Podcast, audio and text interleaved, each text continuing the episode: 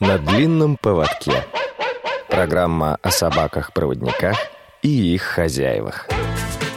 Здравствуйте, уважаемые радиослушатели! С вами ведущая Любовь Васютина, лидер клуба «Четыре лапы» при Центре социального обслуживания «Восточная Измайлова». У нас в гостях по телефону Елена Тюрикова, опытный породник, много лет занимающийся собаками породы лабрадор, руководитель питомника Старлет Шарм. Присоединяйтесь к нашему разговору. Приветствуем вас. Елена. Здравствуйте. В начале беседы расскажите, пожалуйста, о своем опыте породника. Почему и когда выбрали лабрадоров? Чем эта порода особенно выделяется в собачьем мире? Много ли собак у вас лично? Знакомство с породой лабрадор-ретривер у нас случилось в 2013 году, когда моя мама после просмотра передачи про эту породу по телевизору поняла, что это та порода, которая должна жить в нашей семье. Так у нас и появилась наша первая девочка Джесси. Наша заводчик пригласила нас на крупную монопородную выставку, в которой Джесси с первого раза и выиграла. Стала лучшим щенком монопородной выставки. Так и началось наше увлечение выставками. Мы стали ходить почти каждые выходные. Ходили на международные выставки, где Джесси занимала призовые места, в том числе и чемпионат мира. И в 2015 году мы решили первый раз повязать Джесси. И у нас появились прекрасные щенки – и из этого помета у нас осталась замечательная девочка Кара. И после этого мы решили полноценно заниматься уже этой породой. А вторая наша собака тоже, естественно, ходила на выставки. Все собаки являются чемпионами. Но помимо того, что они являются чемпионами, они, конечно же, прекрасные охотничьи собаки. У них замечательные рабочие качества, которые мы стараемся по возможности развивать. Многие из наших собаки имеют международный рабочий сертификат. А, лабрадоры, они работают на птицу, на подачу птицы. Как правило, это утка или фазан. Скажите, пожалуйста, очень сложно натаскать собаку на работу в качестве охотника. Нужно, наверное, проходить какие-то специальные занятия? Да, это правда огромный труд, потому что нюха недостаточно собаки. Его нужно в правильное русло обязательно направить. Поэтому в любом случае в первое время обязательно проводятся занятия с инструкторами, которые работают с охотничьими собаками. Как правило, это в охотничьих угодьях, собственно, куда мы приезжали. А, и нас учили, как правильно работать собак. И там же вы сдавали экзамены? Да, все верно. Ездили вот в Ярославскую область и под Серпухов, а раньше занимались здесь у нас недалеко от дома. Подскажите тогда, где находится ваш питомник, чтобы радиослушателям и мне было легче представить место проведения ваших занятий. В Подмосковье в ближайшем, по Носовихинскому шоссе, поселок Воровского. Я перебила вас, извините. Давайте продолжим рассказ о ваших собаках. А, всего в данный момент у нас семь лабрадоров от старших до младших. Старшей собаке исполнилось, то есть Джейси, уже 9 лет. В прошлом году она вошла в очень такой трепетный и важный класс ветераны. А младшей нашей будет сейчас 3 месяца. Все они являются, ну, взрослое поколение племенными суками. Самая старшая, мы очень надеемся, что в скором времени станет чемпионом-производителем. Это очень тоже важный для нас титул. А ваша старшая собака уже выведена из разведения к 9 годам? Она была выведена в 7 лет. Уже а, у нее было три помета. А, вот. И, собственно, я считаю, что этого достаточно. Все же мы их заводим для удовольствия. У нас собаки не на потоке. Обязательно довольно долгие перерывы между пометами. Э, всех щенков мы очень-очень любим. То есть у нас нет такого, что вот прям поток рождаются, рождаются, рождаются. Нет, мы стараемся каждому помету уделить максимально внимания и любви, естественно. Поэтому стараемся так, чтобы никогда ничего не накладывалось друг на друга. Коль мы коснулись темы щенков, расскажите, как вы ищете владельцев для щенков? И отслеживаете ли вы своих щенков после того, как передаете их в новый дом? Наш питомник относится к древнейшему клубу. Это российский ретривер-клуб. в который, кстати, входит не только порода лабрадор ретривер, а все породы э, группы ретривер. А, собственно, у них там же и можно сделать рекламу, где выкладываются пометы. И, собственно, большинство людей, которые реально заинтересованы в том, чтобы завести хорошую, здоровую, породистую собаку, как правило, ищут именно в, в ретриверских клубах. А что касается отслеживания, то, конечно, обязательно. А, сначала, перед тем, как, в принципе, взять собаку из нашего питомника, проводится довольно длительная а, беседа. Мы обязательно должны понять, а, может ли человек содержать собаку, стабилен ли он, естественно, может ли он себе позволить качественное содержание, кормление, выгул, воспитание. Это все очень-очень долго обсуждается. Также э, присылается им список того, что нужно приобрести для э, собаки и что нужно подготовить в доме для собаки. И после этого уже можно приобрести из нашего питомника щенка. А, да, все щенки отслеживаются. Ну, мы стараемся.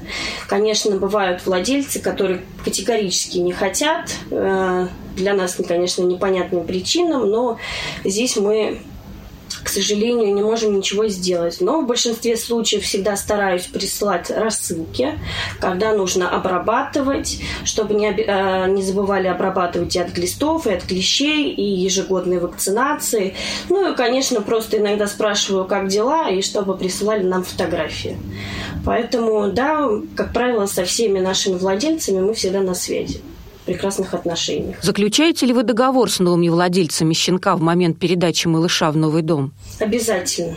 Обязательно, а, естественно, в свое время тоже ходила на прекрасные лекции платформы Док Профи, где есть очень замечательный а, лектор, который как раз-таки читает лекции по юридическим вопросам в аспектах собаководства. Вот. И после этой лекции я к ней обратилась с вопросом того, чтобы составить грамотный и правильный договор.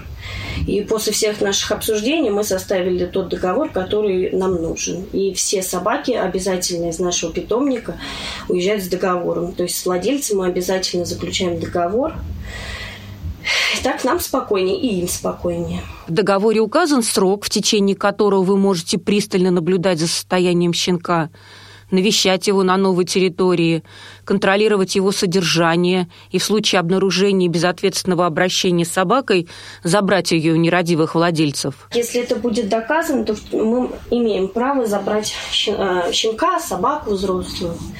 Также они имеют право в определенный период времени вернуть нам собаку без, точнее, с возвратом денежных средств. Но при доставлении, конечно, официальной документации, в том числе, например, если вылезла аллергия, то э, с медицинской справкой о том, что это правда была аллергия, Потому что, к нашему большому сожалению, когда в первое время э, первый помет, естественно, это было еще довольно уже давнее время, и что такое договор, естественно, мы все особо еще не знали.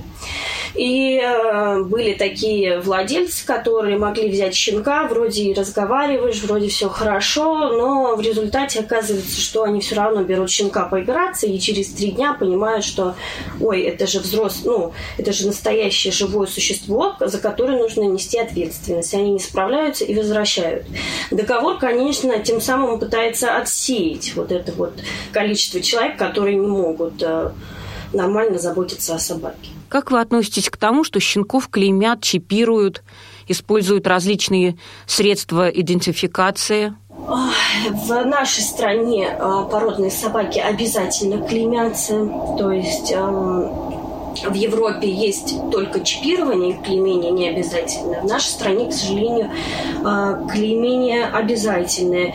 Не самая приятная процедура, но буквально через пару секунд после клеймения они совершенно забывают об этом что что-то, какой-то номер им набивался, они уже прыгают спокойно со своими однопомятниками, как будто ничего не было. Что касается чипирования, вообще, в принципе, они его не чувствуют. А, он вводится, как правило, в холку, это занимает тоже 2 секунды, но зато, если вдруг какая-то ситуация, что касается и клейма, и чипа, а, если ваша собака потерялась или даже вашу собаку украли, потому что такие ситуации тоже есть, вы можете доказать, что это конкретно ваша собака, а не чья-то другая. Ходят слухи, что прочитать чип можно только в пределах Москвы и Московской области – а для других регионов это не более чем ненужный элемент породистой собаки, который приводит только к ее удорожанию при покупке. Не могу сказать, потому что на самом деле э, собаки у меня уезжали в разные э, города, и у ни у кого проблем не было с чипированием. То есть э, и сейчас введена единая система чипирования единая база, куда вводятся все эти чипы. И, как правило, в каждой ветеринарной клинике а, имеется специальный а, прибор, который считывает а, сам чип, ну и, соответственно, сама система на компьютере. То есть благодаря повсеместной компьютеризации доступ к базам данных с номерами чипов собак и информации о их владельцах – возможен из любого региона страны? Ну, скорее всего, да. В любом случае, это, как правило, можно сделать только в ветеринарной клинике. То есть, допустим, даже если вы нашли собаку, на улице. Да, вы можете ее взять, отвезти в ветеринарную клинику и тем самым считать ее чип и найти ее владельца. Большое спасибо за разъяснение. Это очень важная информация. А как вы относитесь к адресникам, бирочкам на ошейниках? Эти приспособления функциональны, они помогают в поиске владельцев, если их собака потерялась? У меня у всех собак обязательно есть на ошейниках адресники. Вот, даже у котов и у тех есть, то есть у всех э, животных, я считаю, что они обязательно должны быть, потому что э, у меня была ситуация, что просто даже адресник случайно э, оторвался от ошейника, и мне даже женщина позвонила, и вот я нашла ваш адресник, не хотите его забрать. То есть э, как-то у нас один раз э, кот гулял на соседнем участке, и нам уже позвонили, что вот ваш кот заблудился. То есть я считаю, что они работают. Конечно, если человек э, не преследует каких-то иных целей. Согласна, что это преступление лишить собаку всех возможных способов идентификации для того, чтобы избавиться от нее путем потери где-нибудь в отдаленном месте. На этой высокой ноте прервемся и продолжим беседу после небольшой паузы. Вы слушаете Радио ВОЗ. Напомню радиослушателям, что мы сегодня беседуем с Еленой Тюриковой, опытным породником, много лет занимающимся собаками породы лабрадор, руководителем питомника «Старлит Шарм». Елена, давайте продолжим разговор о ваших собаках. Какого окраса лабрадоры в вашем питомнике – ведь лабрадоры бывают разных окрасов. Да, у нас палевые лабрадоры от светло такого кремового до э, рыжего. А почему вы сделали выбор именно в пользу такого окраса? На самом деле у нас особо тогда и выбора не было. Как-то в душу запало. То есть мы приехали к нашему заводчику, и мы приехали за другой собакой, совершенно даже за другую цену, просто для души. И приехали за маленькой собакой, а уехали с подрощенным щенком. И произошло это так, что мы приехали всей семьей, и мы уже пытались, ну, хотели зайти э, в дом заводчиком, чтобы тоже провести беседу. И мы с мамой поворачиваем голову, а у нас сидит папа на коленях, и у него Джесси голову положила на, ему на колени и хлопает ресничками. В общем-то, собака сама выбрала нас. Поэтому у нас выбора не было. А, мы ее забрали, естественно. Ни разу в своей жизни не пожалели об этом. Это просто невероятная собака. Вот. Просто мы ее очень сильно все любим и желаем ей долгих-долгих лет жизни, потому что она, она нам подарила безумное количество красивых детей, вот, наших представителей питомника. Поэтому Выбора тогда не было цвета, но вот в этом году у нас от ее дочери появился первый помет палево-черных щенков. Вот, очень тоже прекрасные девочки черные у нас были. Надеемся, что будем развивать и черный окрас со временем, но постепенно, естественно. Чем-то отличаются лабрадоры разных окрасов друг от друга? Может быть, цвет как-то связан с характером, с рабочими качествами, с продолжительностью жизни? А есть небольшие различия, все же зависит и от линий, и от типов, и в окрасах. Но в целом они все равно одна порода. Поэтому и внешне, и характером, и темпераментом они все же похожи друг на друга. Но нюансы, конечно, есть. Э, лично для меня палевые, они все же какие-то более универсальные, поэтому я все же пока стремлюсь все же больше к палевым собакам, чем к другим окрасам. Лена, рассказывая о том, как вы выбирали свою первую собаку, с ваших уст сорвалась неоднозначная фраза «Мы выбирали собаку для души». Что значит приобрести собаку для души? И должна ли собака быть только для души? Вообще такое понятие для души, чем больше работаешь э, с собаками и с людьми, в том числе особенно с э, особенно именно заводчиком, то, конечно, такое понятие, как для души, даже стало немножко раздражать. Потому что, к сожалению, многие люди не осознают, насколько трудна работа заводчика. Ведь э, планирование, ведь сам щенок, его планирование начинается задолго-задолго. То есть сначала его маму водят на выставки – обязательно сдают все тесты по здоровью. То есть собака должна быть, ну, по крайней мере, она должна иметь разводную оценку, да, и все тесты. Но лучше, если собака, естественно, титулованная, правильно же? Когда у нее хорошие, к примеру, рабочие качества. Потом идет, естественно, планирование, это подбор пары, подбор кабеля, это ведение беременности. Потом выкармливание этих малышей. Это бессонные ночи. Около двух-трех недель, вот эти первые недели малышей, они для нас довольно нервные, трепетные всегда. Мы над ними всегда трясемся, чтобы с ними ничего не случилось. Вот, поэтому к сожалению, иногда нашу работу обесценивают, и люди обращаются с вопросом, можно мне щенка для души, мне выставки не важны, и вообще мне бесплатно бы. Но просто мы тоже много-много работаем, чтобы вырастить хорошего, породистого, здорового щенка. И на это уходит очень много времени и много сил, и дефицит сна. И нервные клетки тоже страдают. Поэтому я считаю, что для души такого вот вопроса для души подешевле в данном случае стоять не может. Все же надо уважать себя и свою работу. Я хочу задать вам тот же вопрос, только с точки зрения собаки правильно ли заводить собаку для души, чтобы она лежала без дела на диване, тоскуя без работы, или грустно сидела в качестве украшения в вольере, радуя своим внешним видом хозяев, и ждала, когда они ее поведут на прогулку. Что касается конкретно этой породы, то все же лабрадор – это довольно активная собака. Она нуждается и в активных э, нагрузках физических, и в том числе и умственных потому что это довольно умные собаки, одни из самых умных среди всех пород, поэтому все же им нужны какие-то развивающие и игры, и занятия, поэтому все же желательно какое-нибудь занятие найти с собакой. А, не обязательно идти на охоту.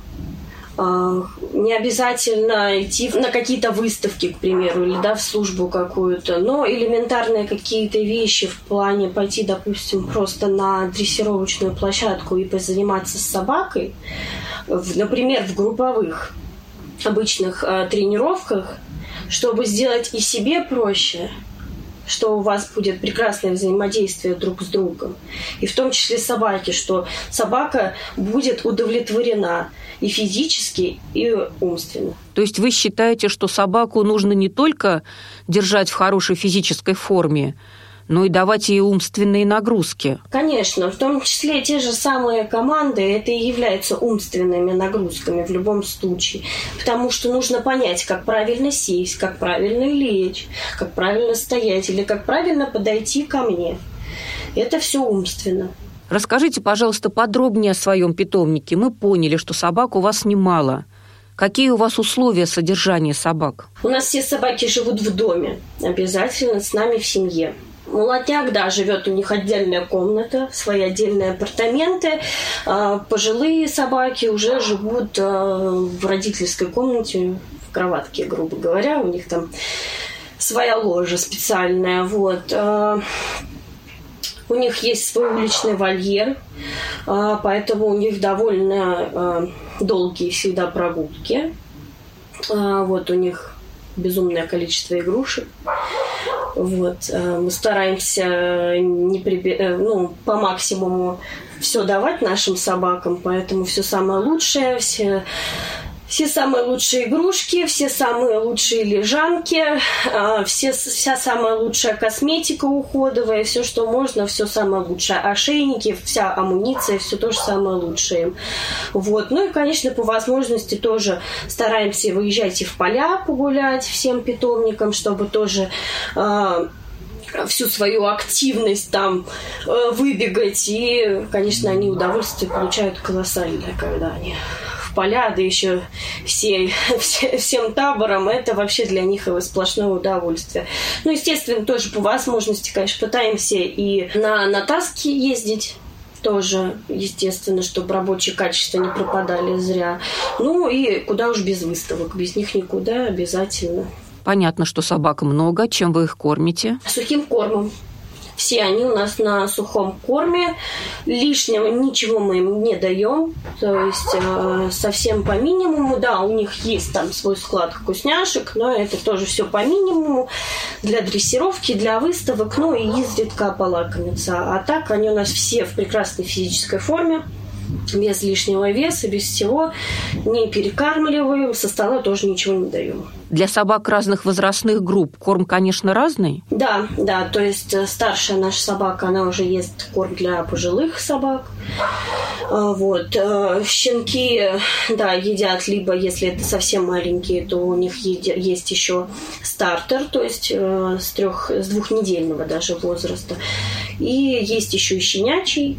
Вот. У кого-то есть и кормы для выставочных собак, у кого-то и породный корм. Ну, зависит все же да, от индивидуальных особенностей собаки. Спасибо за интересный рассказ о вашем питомнике.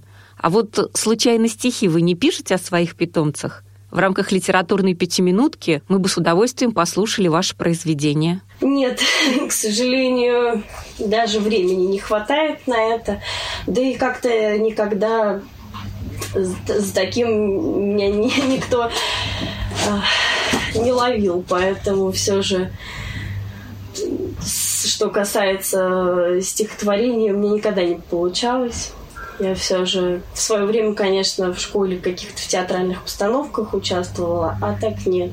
Коль уж коснулись темы владельцев, расскажите нам подробнее о себе. Была ли у вас мечта с детства так серьезно заниматься собаками? Ой, совершенно нет. Э, вообще в свое время... Нет, я всегда хотела собаку. Вот, но собаку я хотела маленькую всегда. А, вот. Ну, как-то мне всегда отказывали, что нет, нет, зачем. И я прихожу, я уже как-то вообще давным-давно забыла про это, и прихожу с прогулки домой, и мама такая, это был, прям было перед ее днем рождения, она говорит, едем купать собаку. Для меня, конечно, это было шоком, но я была в восторге полном. Ну и как-то, да, так в свое время довольно я так была сначала в стороне, вот. А потом пришло время выбирать образование какое-то. Ну, вот так и сложилось, что я выбрала кинологическое образование. И вот плотно-плотно начала этим заниматься. Вы какое-то специальное учебное заведение закончили? Да, среднее профессиональное образование, именно кинология, то есть профессиональный кинолог. Но это, конечно, не единственное образование, но это основное. Огромное вам спасибо, Лена. Было очень приятно с вами познакомиться. Мы в следующей передаче продолжим разговор о ваших собаках. А сейчас я хочу подарить вам и нашим радиослушателям стихотворение. Первое стихотворение Дианы Вейкум написано будто о истории приобретения вашей первой собаки. Среди миллионов чуждых глаз, в сутолоке людского круга, собачий нос отыщет вас — того единственного друга, кто послан небом и судьбой, кто не предаст и не обманет, кто в светлый мир возьмет с собой и кто любить не перестанет. А второе стихотворение Татьяны Потапыч о взаимной любви. Я маюсь от усталости и лени, или просто от того, что мало сплю. Но пес мой — утыкается в колени и говорит мне, «Я тебя люблю». Я бьюсь над вечным бытовым вопросом, когда ресурсы подошли к нулю. Но пес мой прикоснется мокрым носом и говорит мне, «Я тебя люблю». Кто грезит о богатстве, кто о власти, все тянутся к рулю или к рублю, а у меня мое простое счастье. Хвостатый мой, я так тебя люблю. Передача завершается. Лена, даем вам неделю на раздумье. По окончании вашего интервью в следующую среду радиослушатели будут ждать от вас добрых пожеланий. Спасибо вам за познавательное интервью. Желаем успехов, крепкого здоровья и плодотворной кинологической жизни – а я напомню, что сегодня у нас в гостях была Елена Тюрикова, опытный породник, много лет занимающийся собаками породы лабрадор, руководитель питомника «Старлет Шарм». Вела программу «Любовь Васютина». Всего доброго. До новых встреч. На длинном поводке.